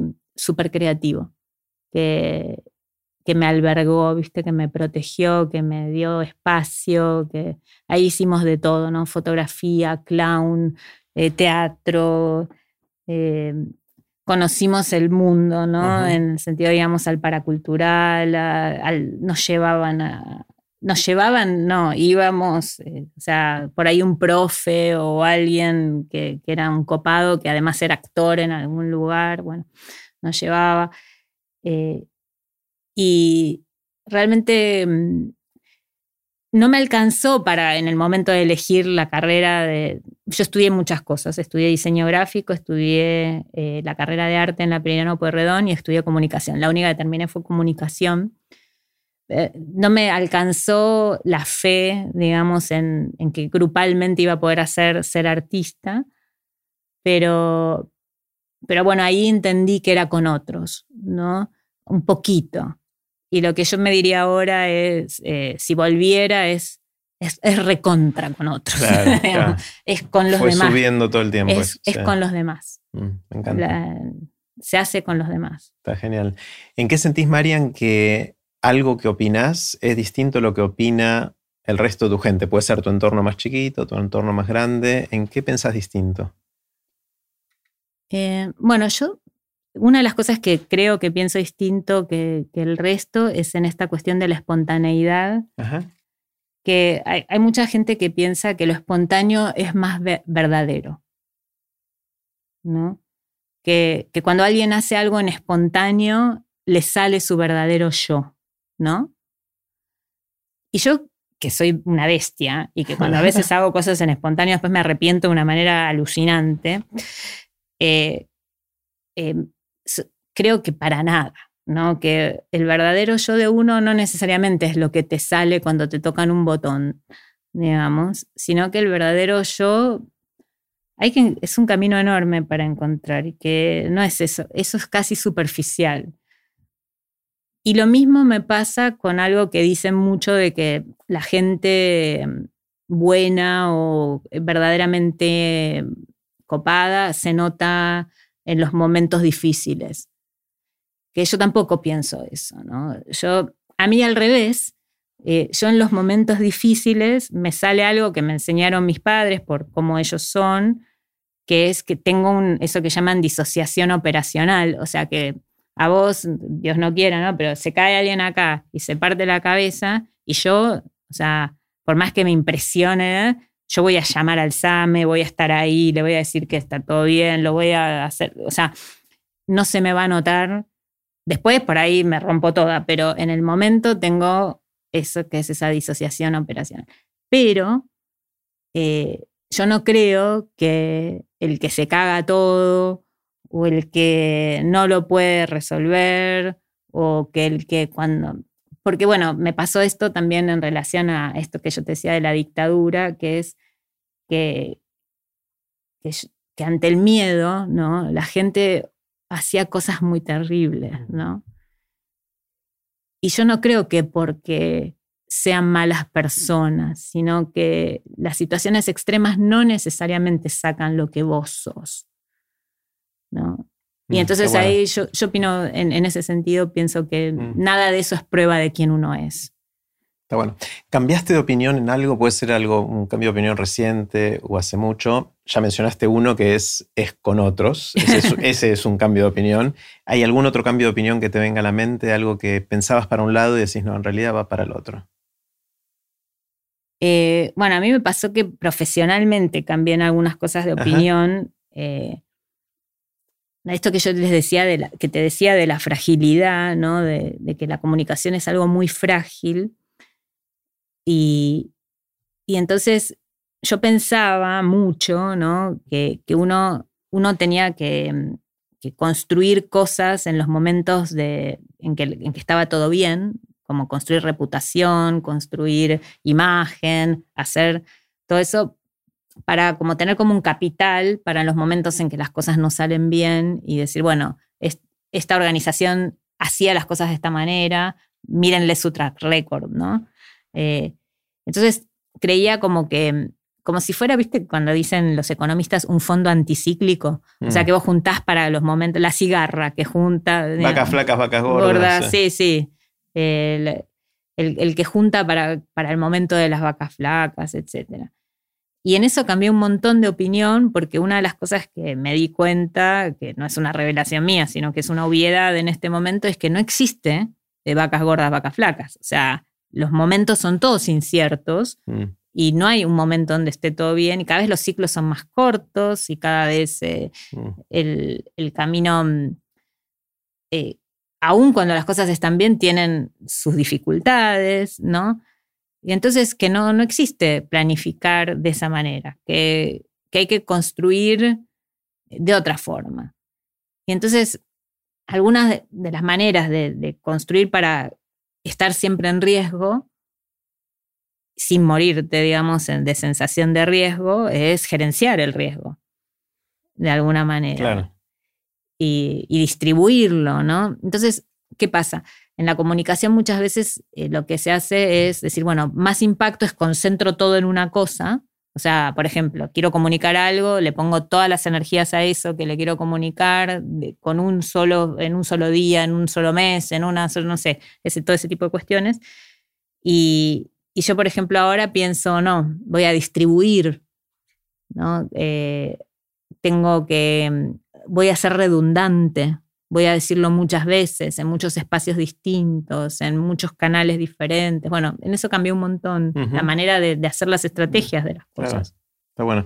¿Qué te asombra? ¿Qué te sorprende? ¿Qué son esas cosas que ves y decís, wow, me vuelvo loca? Ay, yo soy muy asombruda. me asombro de todo, ¿viste? No, no, me, me maravilla todo. Eh, en ese sentido, sí, por eso me parece que puedo trabajar de comunicación, porque todo dice, bueno, yo hago nueces cortadas, yo, ¿en serio? ¿Y cómo lo hace? No, es como que... Me entusiasmas enseguida. Me, entusiasmo enseguida y me encanta ver cómo se hacen las cosas. Pero mm, si vos me decís ahora, de, últimamente, de la maravilla, de, hay una cosa como muy chiquita que es que que me maravilla eh, cómo las personas crecen. Eso es como algo que no... Mm, realmente me maravilla. O sea, cómo cambia la gente, lo que hace. O sea... Eh, ¿A lo largo de la vida o cuando son chicos? O... Ahora me está pasando que, veo que, generacionalmente mis amigas, mis amigos y todos tienen chicos que dejaron de ser, están haciendo el pasaje a ser adultos. Y es, es impresionante. O sea, es que uno que los vio en la panza, ¿no? Sí, sí. Y cómo eh, son personas creativas increíbles, cada una tan distinta de cada una. O sea, es, me, eso me, me, genera una maravilla. O sea, estoy removilizada porque justo mi hijo mayor está egresando del secundario, ¿no?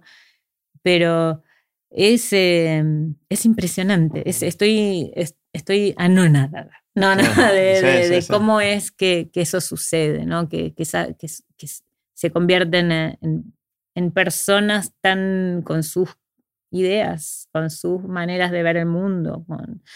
de chiquitos también, ¿eh? Pero este, este, este rito de pasaje que tienen hacia, hacia, la adultez, ese camino, es muy impresionante de ver. Mm. Es muy, muy impresionante. y después, bueno, me maravilla el arte de esos, por ahí también, eh, que quizás es un lugar común, pero me, me conmueve, ¿no? Me, me pasa que, que, que, a veces miro cosas y digo, esto es nada, ¿no? Te lleva a un lugar que, que no tiene ninguna palabra, ¿no? Que es intraducible, ¿no? Que no pero eso me, y, me, y, me, impresiona que, viste que dicen, está todo inventado, está qué sé yo, no sé qué. Las pelotas, no está nada todo inventado. Siempre cosas nuevas. Hay cosas increíbles que no, no para nada inventadas. Qué bueno. eso me, me, encanta. Está genial. Eh, ¿En qué crees que no puedas probar? Ya me dijiste fe en la primavera, ese ya me lo dijiste. Eh, ¿Hay alguna otra cosa que des por verdad sin que realmente puedas probar que sea así? Y más o menos que todo, ¿no? Claro, bueno, es verdad. más o menos que me muevo en el mundo creyendo, ¿no? Que va a todo funcionar, que... Eh, y, no, y no tengo nada de conocimiento ingenieril para probarlo, ¿no? Claro, es simplemente empírico, las cosas funcionan funciona y, y, es... Eh, yo voy a decir algo por ahí que es un poco esotérico, ¿no? Pero sí creo en, en que uno mm, con su energía puede llegar a los demás, ¿no? Mm. Que hay algo, que, digamos, que no es algo para probar, pero que yo creo en, no es que digo, bueno, la energía llega a Marte, nada, nada. digo que, que la, la, energía que uno le pone a las cosas eh, tiene un sentido y produce algo en los demás y que hay algo que yo no lo puedo probar, pero funciona en la comunicación que es que cuando uno tiene esa energía y le pone esa intención, el otro de alguna manera lo percibe. Claro. O sea, es como que la energía comunica. Sí. Mm. Sí, eso también. Está, genial, me encanta. Eh, ¿Tenés, yo sé que sí, pero igual te lo pregunto, ¿tenés alguna habilidad inútil? Sí, tengo, tengo habilidades inútiles y tengo habilidades que se volvieron inútiles. Ah, eso es muy loco, ¿no? Que yo me sentía como, ay, qué hábil que soy, que tengo esto. y no sirve para nada. No sirve más para nada. Que es, por ejemplo, esto de que yo me ubico muy bien en los lugares. Vos me tirás en la cochinchina y yo sé dónde está la calle, dónde está la playa, dónde está todo a, la media hora. Claro. Ahora existe el GPS y eso no sirve para nada. O sea, la gente no me puedo preciar de nada porque cualquier persona con el mm. GPS hace lo mismo y ya está. Eh, y, después, bueno, sí, tengo otra habilidad que... Espera, te quiero comentar de esta del GPS un segundo. Acordate la otra que me querías decir. El, me quedé pensando en las obras de arte que me conmueven y que son originales. Una vez vi una muestra de videos de una mujer que filmaba la cara de la gente en el momento de salir del subte. Ah, que es muy típico de, salvo que sea que te bajes en la estación donde te bajas siempre, no sabes para qué lado tenés que caminar y dónde está el norte, el sur y para sí, Salís desorientado. Salís desorientado y es genial la cara de la gente y fue toda una muestra, de hecho fue en Times Square en Nueva York, eh, a las 12 de la noche tenían en un momento que hacían estas instalaciones que todas las pantallas de Times Square, todas, pasaban esta obra que una cosa increíble de gente saliendo. De la, entonces hay, hay algo de, la orientación y todo eso que todavía hay momentos que nos desorientan. Sí. Eh, como por ejemplo el momento de salir del subte en una estación que nunca había salido. Sí, y ver el mundo ahí, que para qué lado uno va. Sí, sí, sí. Pero me ibas a decir otra. Eh, y la otra, eh, que también se ha vuelto inútil, no, es que por esto del dibujo, yo tengo una mirada espacial y entonces calculo bien, por ejemplo, los talles. Vos me decís, eh, quiero, no sé, para mi hijo regalarle una remera y yo si lo vi a Juli, digamos, si lo vi últimamente, puedo ir al local, abrir la remera así y decir, esta le va a ir, ¿no? Digo que es inútil porque ahora yo compro para mis hijos y nada de lo que le compre le gusta, pero les va, les queda perfecto. el tamaño es el tamaño. El tamaño, es ideal, pero no, no les sirve para, no sirve para nada. Pero sí, la otra cosa, y esto estoy mandándome la parte, ¿no? Porque esto sí considero que es útil, que es que esta misma cosa de la especialidad, que, que es muy Tetris, así de, también de poder meter cosas, yo te armo el baúl del auto impecable. Y entra todo perfecto, entra todo ordenadito, perfecto, Es el tupper que para cada digamos, la presa de pollo que va en cada tupper. Ah, yo no encuentro las tapas de los tuppers. No sé si esa es una habilidad que tenés, pero para mí es una inhabilidad total. Yo creo que es de hogareña, digamos, es un, es un es algo para decirle a, la gente de Tupper que, que, bueno, by the way, trabajo con ellos, que es que, no sé, hagan alguna forma para que tapa y cosas se encuentren en la vida. Claro, sí, sí. Porque hay, es un problema no resuelto. Eso, hay, hay, como una mística de que si lo guardas tapado, no sé qué pasa. Ocupa más lugar. Ocupa más lugar. Y entonces uno pone la tapa abajo y después no la encuentra nunca más en la vida. Sí, sí, sí. Podrían hacerlos del mismo color, ¿no? O sea, si haces variedad de colores y tenés uno de cada color, que la tapa sea del mismo color que el tupper. Eso hacen ya. Ya hacen. Pero igual las perdés. Yo los pierdo. Sí, sí, Así que bueno, tengo esa otra, esa habilidad que, digamos, me precio de eso. Está muy bien. Está bien. Marian, ¿cómo haces para aprender algo nuevo? Suponete que querés o tenés que aprender algo nuevo por la razón que fuera y tenés que zambullirte en eso y incorporar nuevos conocimientos o saber hacer. ¿Por dónde empezás? Em, bueno, yo por ahí soy como tradicional, ¿no? En eso, que es que me gusta mucho hacer el curso. Yo te hago el curso. Bien. Voy, me, me, me meto. ¿Te anotás en el curso de eso? Sí, me meto en el curso y te lo hago, soy re buena alumna. Eh, me miro los tutoriales de YouTube y todo eso y leo el libro. Eso como que hago como los fundamentals. Y después me gusta eh, mucho ir con alguien que sepa hacer y hacerlo juntos, ¿no? Y que me enseñe. Eh, me gusta como toda esa cosa, como que recontra disfruto todo eso de aprendiz, ¿no? De que alguien te enseñe algo y te muestre la técnica. Viste que yo lo veo, por ejemplo, mi marido, es un explorador, ¿viste? Él todo solo, todo busca, todo mira, no, no es que...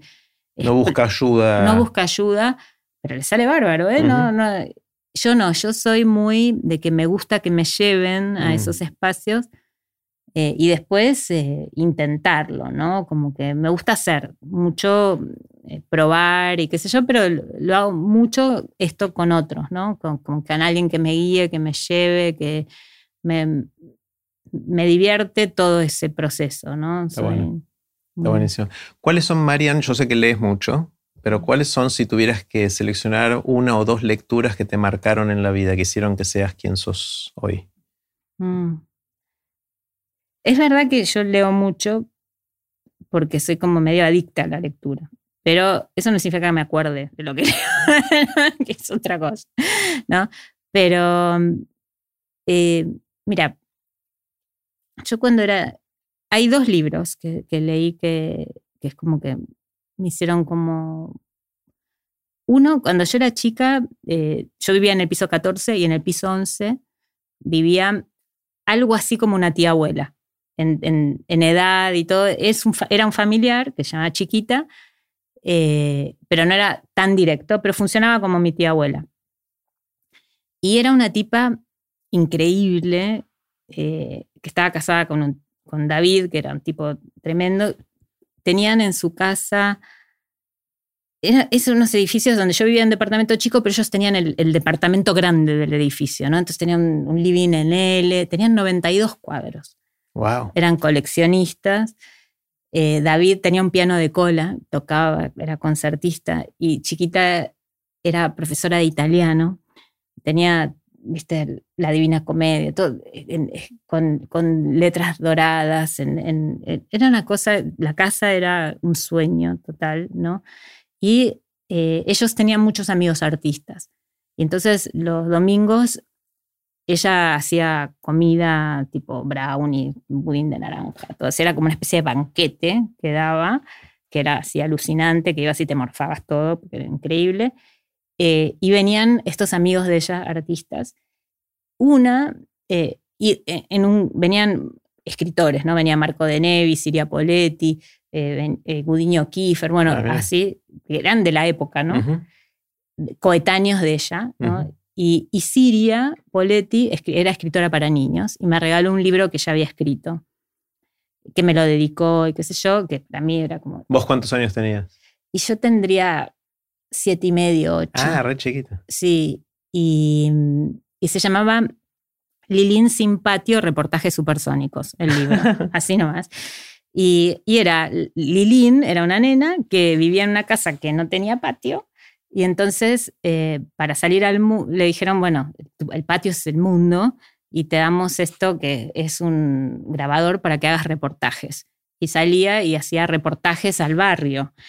Y, y para mí fue como tipo espectacular porque yo era real Lilín sin patio. No tenía patio y quería ir al mundo.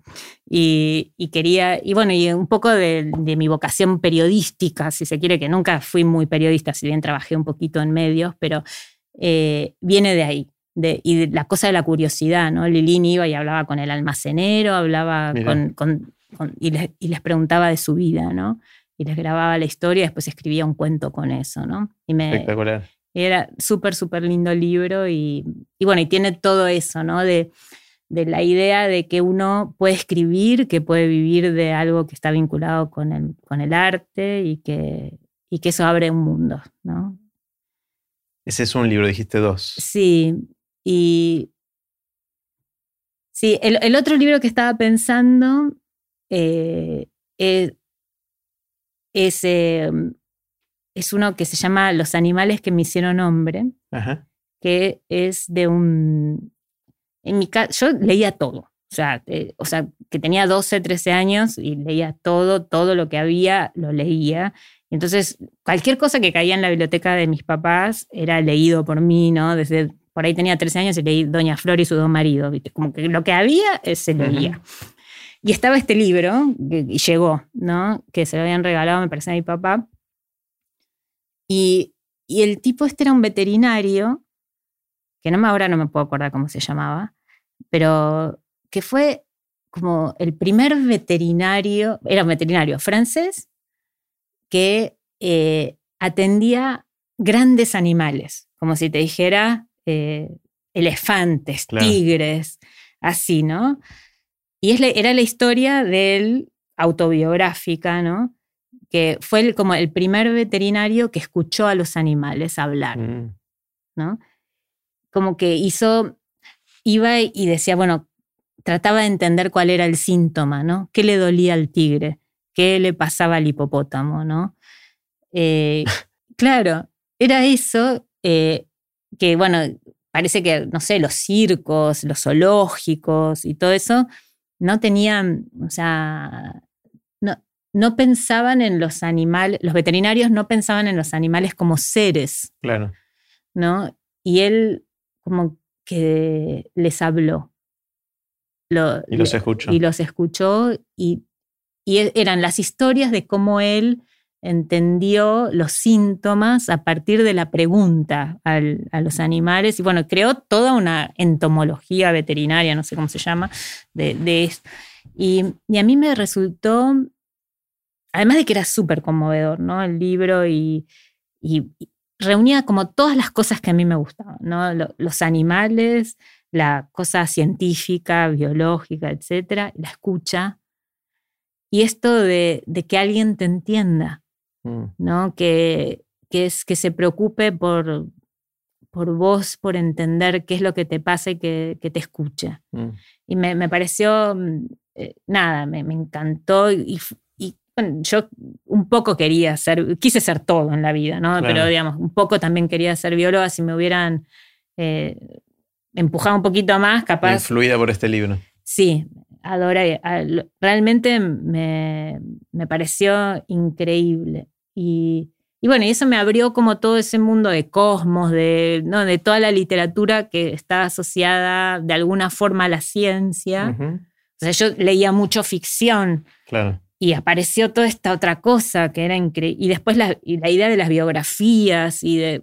Es como que fue una puerta mm. a, millones de cosas y, a una pregunta que me sigue eh, hoy importando, ¿no? Que es esto del vínculo con los animales, que por ahí no charlamos nada de eso, pero que es algo que, mm, que a mí me, de cómo es nuestro, nuestra relación con el, con el planeta, con el mundo y con, con los otros seres que viven y cómo nos comunicamos con ellos, es como una, es un preguntón, es un tema que me interesa un montón.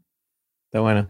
Eh, si te despertaran, Marian, a las 3 de la mañana y te sacudieran y te dijeran, Marian, ¿de qué trabajas? ¿Qué responderías así rápido? y así la, la, respuesta sí, ¿eh? trabajo en comunicación sería, ¿no? Pero que es medio aburrida. Mm. Pero si, si me haces pensar un poco más, eh, creo, o sea, trabajo para que cosas buenas pasen. Está buenísimo. Eso es lo que hago. Trato mm. de que, que, la comunicación ayude a que suceda lo bueno. Mm. Está genial, está buenísimo. Eh, supone que viene un cataclismo y que de un día para otro borra todo el conocimiento y toda la sabiduría humana acumulada a lo largo del tiempo y nos quedamos sin nada. Y vos tenés la oportunidad o la responsabilidad de escribir un parrafito chiquitito, cortito, que capture algo que para vos es importante de lo que aprendimos hasta ahora para preservarlo para las generaciones post-cataclismo. ¿Qué escribirías? ¿Puede ser algo de tu entorno, de, tu área más cercana? ¿Puede ser algo más general? Esta pregunta eh, te la escuché muchas veces y me, gusta. Siempre tengo esta duda, ¿no? De si tengo que, ¿qué haría, no? Siempre estoy pensando en, estas dos, en esta dicotomía. Si es algo que sirva para seguir sabiendo o, eh, o es como una pieza de saber que hay que tenerla en sí.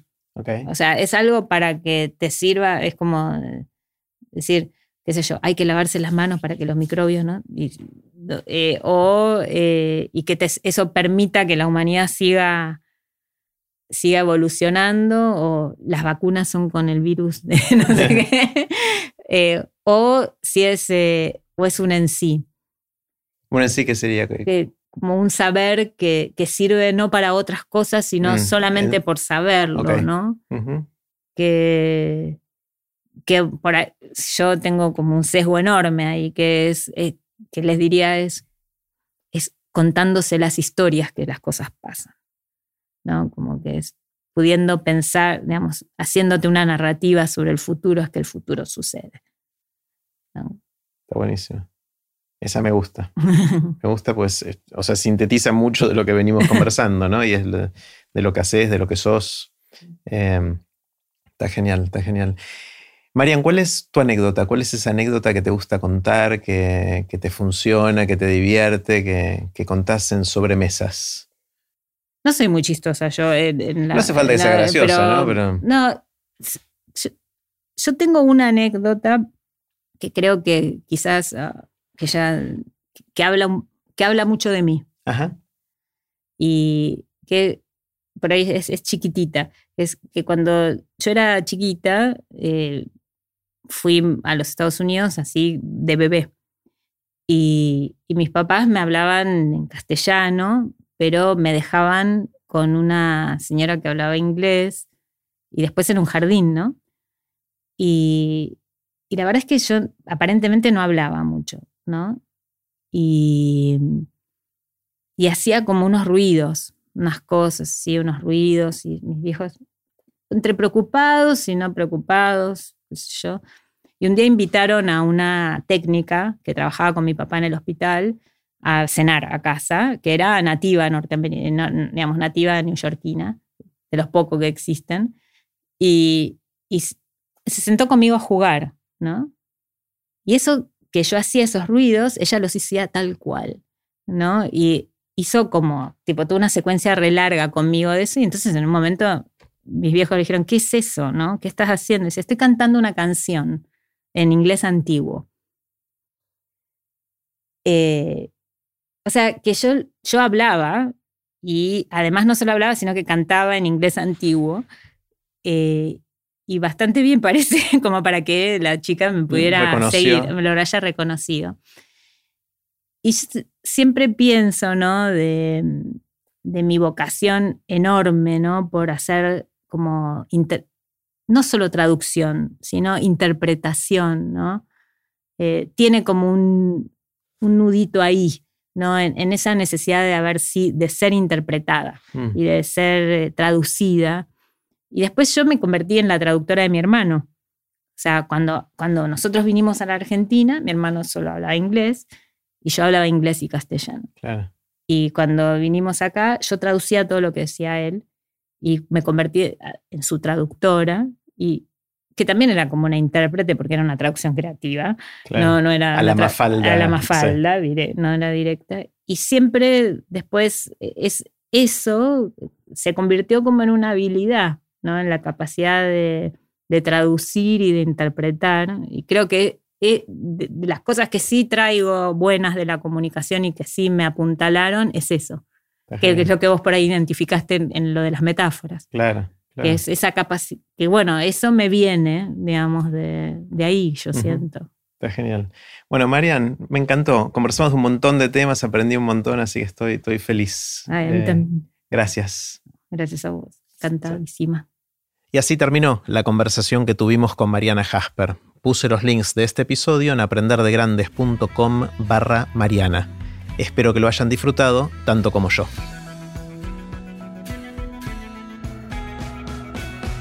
Recuerden que pueden suscribirse para no perderse ningún episodio de Aprender de Grandes en aprenderdegrandes.com. Los espero en el próximo episodio de Aprender de Grandes, cuando les cuente lo que aprendo en mis intentos por seguir aprendiendo durante toda la vida y en las conversaciones que tengo con gente que admiro. Chau.